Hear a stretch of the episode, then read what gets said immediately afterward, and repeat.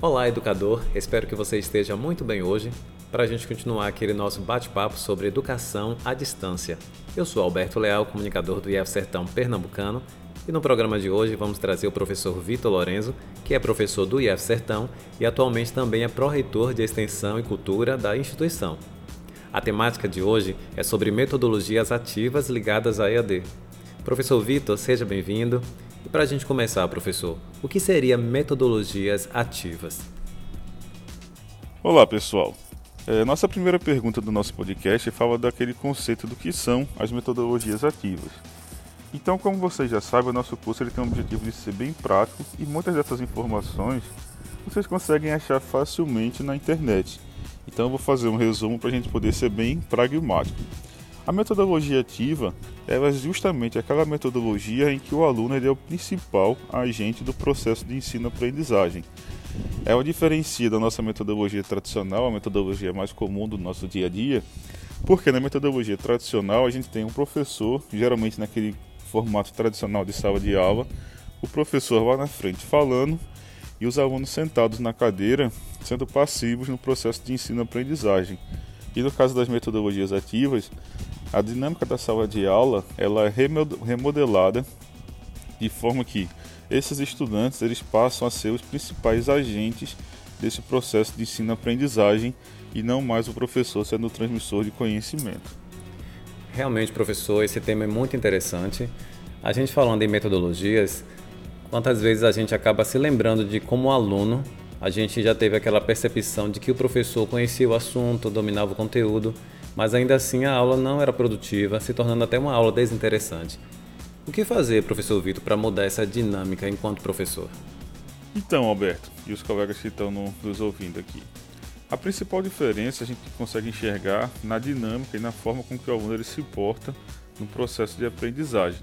Na metodologia ativa, a gente tem um estímulo muito grande à aprendizagem colaborativa e autônoma, quando você vai para um espaço físico de sala de aula, você consegue observar na organização da sala de aula já essa diferença. No caso do ensino remoto, a gente consegue observar uma mudança no mindset, na maneira como o estudante ele pensa esse processo de aprendizagem e como ele se porta nessa situação. E aí vem aquela questão para cada um de nós servidores que estamos ouvindo esse podcast. E o que, que eu tenho que fazer para conseguir mudar essa linha dinâmica na sala de aula pensando na aprendizagem remota? E a primeira situação que eu levanto para vocês é a questão da gente repensar esse processo de ensino de aprendizagem, como a gente pensar um pouco fora da caixinha, um pouco fora daquela maneira tradicional e como tentar criar uma interdisciplinaridade maior entre essas disciplinas. Isso daí não quer dizer que a gente não domine aquele conteúdo, que o professor responsável por ministrar aquela disciplina não saiba como ministrar, como apresentar aquele conteúdo.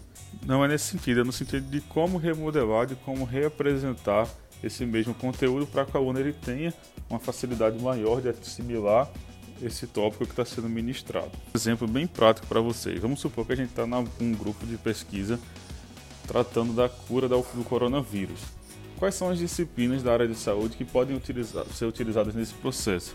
Será que o aluno que só domina biologia celular aluno que só domina bioquímica, um aluno que só domina fisiologia humana, ele vai ser capaz de solucionar esse problema? Não.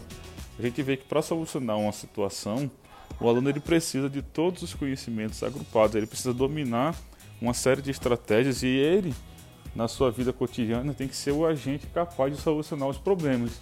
E é nisso que se baseia a metodologia ativa, é de simular aqueles enfrentamentos que o aluno ele vai ter na sua vida cotidiana de forma que ele dentro da academia já aprenda a ser autônomo, já aprenda a buscar a solução para os questionamentos. E a gente sabe que na vida real, os problemas do cotidiano, os problemas da vida profissional, eles são realmente solucionados de maneira interdisciplinar. Para solucionar a cura do coronavírus, o aluno vai precisar saber de patologia humana, de imunologia, de farmacologia e várias outras disciplinas. Então, é isso que a metodologia ativa ela traz e ela aborda e ela estimula os nossos alunos. Por isso que é interessante essa abordagem metodológica dentro da sala de aula. Obrigado aí pelas dicas, professor Vitor. Agora entrando em outro tópico desta disciplina, o senhor poderia resumir o que seria uma sala de aula invertida? Nesse modelo, Alberto, de sala de aula invertida, a gente tem o aluno, ele tendo acesso ao conteúdo de maneira prévia ao momento de sala de aula, ao momento de interação com o professor. E aí o aluno ele já vai ter essa autonomia, essa necessidade de estudar aquele conteúdo, de ler sobre aquele material, para que no momento de contato com o professor, que no caso do ensino híbrido a gente chama de momento síncrono, aquele momento de interação entre o professor e a turma e os alunos, esse momento ele seja mais de debate, de tirar dúvidas e não de explanação por parte do professor, não de apresentação daquele conteúdo. E no processo de aprendizagem remota, esse modelo traz muitos pontos positivos. Por quê? Porque facilita esse processo de aprendizagem. O professor ele pode alimentar aquela sala de aula virtual com os conteúdos que vão ser ministrados, sejam eles artigos, sejam eles slides, ou, ou capítulo de livro. O aluno ele vai ter acesso àquele material e aí nos momentos de encontro você vai ter só um debate, só um, um, uma interação com aqueles estudantes. E aí você consegue otimizar esse processo de aprendizagem. Por quê? Porque você não precisa ficar durante tantas horas em contato direto virtual com o aluno. O material ele pode ser apresentado previamente. O estudante ele vai ter acesso àquele material, ele vai estudar, ele vai buscar informação de acordo com o seu calendário de, de, de cronograma de estudos e aí, no momento síncrono, no momento de interação direta com o professor, é que ele vai trazer e vai debater sobre aquele material que foi estudado previamente. E aí, depender da ferramenta que vai ser utilizada por você, professor, se vai ser o Google Sala de Aula, o Google Classroom, se vai ser o Swap, nesses dois materiais, ferramentas tecnológicas, é possível que você alimente o, com materiais didáticos e depois você agenda um momento de interação com o aluno. E aí, para fechar essa pergunta, cabe a gente destacar que a metodologia é um método de ensino-aprendizagem. E aí você tem diferentes ferramentas tecnológicas que vão nos assessorar nesse processo. No nosso momento de, de conversa pessoal, no nosso momento síncrono dentro da disciplina, eu vou apresentar para vocês algumas ferramentas que podem ser utilizadas para realizar esse processo da sala de aula invertida. Mais uma vez, obrigado, professor. E continuando a nossa série de podcasts Educador Híbrido O Caminho para o Futuro, eu quero aproveitar e mandar um abraço para você, professor, educador do IF Sertão Pernambucano, que está aí acompanhando o nosso curso Educador Híbrido O Caminho para o Futuro. E, claro, tem como objetivo preparar você para o ensino remoto desta instituição. Professor, nesse próximo tópico nós vamos resumir o que seria aprendizagem baseada em P. Fique à vontade, professor Vitor. Então, servidores, a aprendizagem baseada em P, baseada em problemas, baseada em projetos, ela é uma abordagem que se assemelha muito àquilo que o aluno ele vai vivenciar na sua atividade prática. Qual é o, o, o cerne dessa, desse modelo de metodologia ativa? É que o aluno ele vai ser apresentado a um problema e aí ele vai ter que buscar, e aí geralmente a gente trabalha em equipes para solução desses, desses problemas, desses projetos, maneiras de conseguir atingir aquele objetivo que é estipulado pelo professor. É muito importante, professor, que você, ao apresentar essa metodologia, você já consiga trazer para os alunos quais são os objetivos, quais são os goals que eles devem atingir durante esse processo. Então, se você vai lançar um determinado problema que está relacionado, por exemplo, com alguma coisa que ele vai enfrentar na sua prática cotidiana, é importante que você tenha uma trilha de solução desse problema e que o aluno ele vá sendo pontuado conforme ele vai atingindo alguns determinados é, objetivos desse processo de aprendizagem. Contextualizar com um exemplo para tentar ser um pouco mais claro. Você tem uma área de produção onde uma determinada cultura era para ter uma produtividade de 15 toneladas por hectare. E aí o produtor está observando que naquela área a produtividade está sendo de apenas 10 é, toneladas por hectare. E aí você vai dizer para o aluno, você vai dar algumas dicas do que, que você está observando, se tem algum problema com relação à alteração do clima, se as flores daquelas plantas elas têm alguma alteração que é visível, se vai ter alguma alteração a nível de solo. E aí esse problema vai ser apresentado para a sua turma. O que, que acontece? Nessa situação específica, os alunos eles vão ter que fazer perguntas, levantar hipóteses para solucionar aquele problema. Será que o problema está sendo na irrigação, que está sendo insuficiente? E aí, por conta disso, a, a cultura não está se desenvolvendo de maneira apropriada?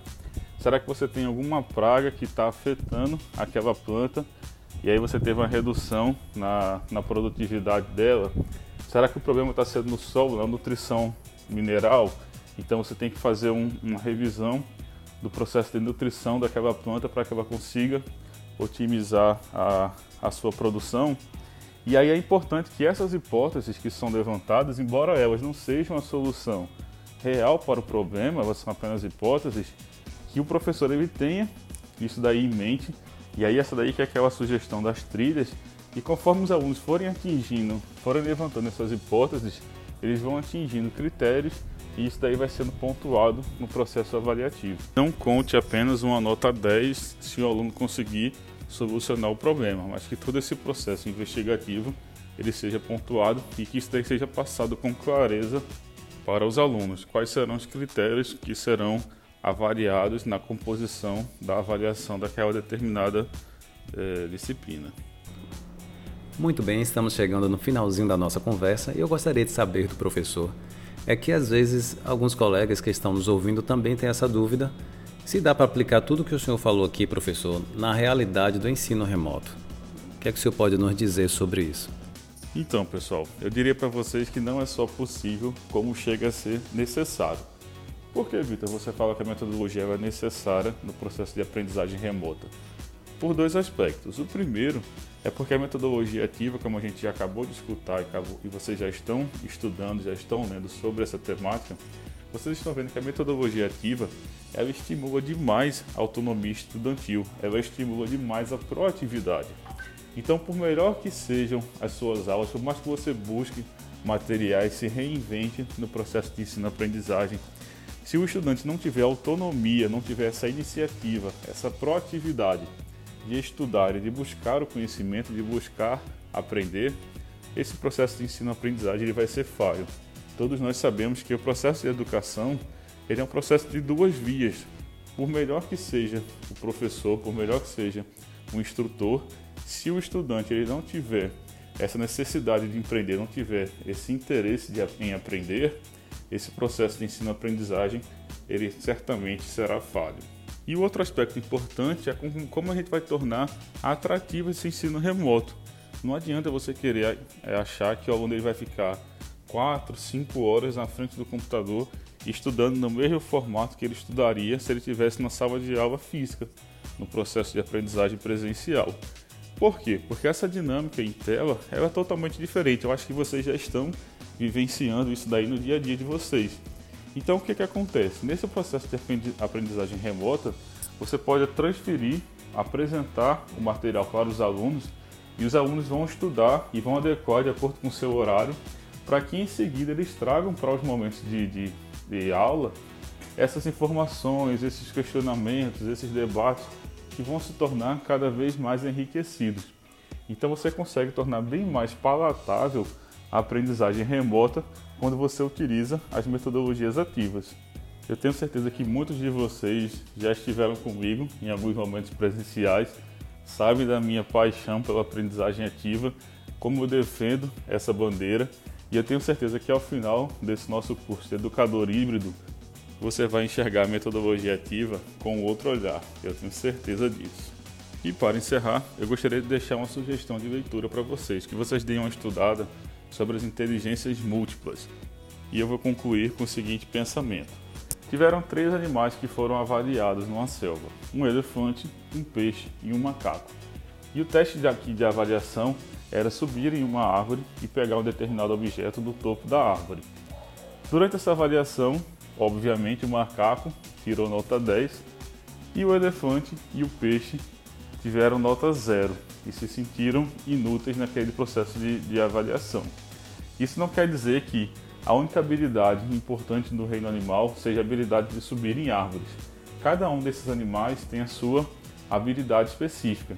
E é isso que a gente traz também junto com as metodologias ativas. São diferentes olhares, diferentes formas de, de, forma de avaliação para que o aluno ele consiga desenvolver múltiplas habilidades e que ele consiga se tornar um profissional mais capaz, um profissional mais proativo, que consegue atender com maior eficiência as necessidades do mercado de trabalho, uma vez que com esse acesso ilimitado as informações de maneira tão simplificada, bastando tirar um, um smartphone do bolso, o profissional do futuro não é aquele profissional que decora o conteúdo, mas é o profissional que tem a capacidade de pensar de maneira crítica e solucionar problemas. Um forte abraço e participe do nosso momento presencial, nosso momento síncrono na quinta-feira, dia 13. Forte abraço a todos. Professor Vitor, muito obrigado pela presença, muito obrigado pelas explicações. Foi um ótimo programa, uma pena que já acabou, mas eu quero lembrar você, ouvinte, que no nosso próximo programa nós vamos falar de um assunto interessantíssimo também, que é avaliações em EAD. Muito obrigado e até a próxima.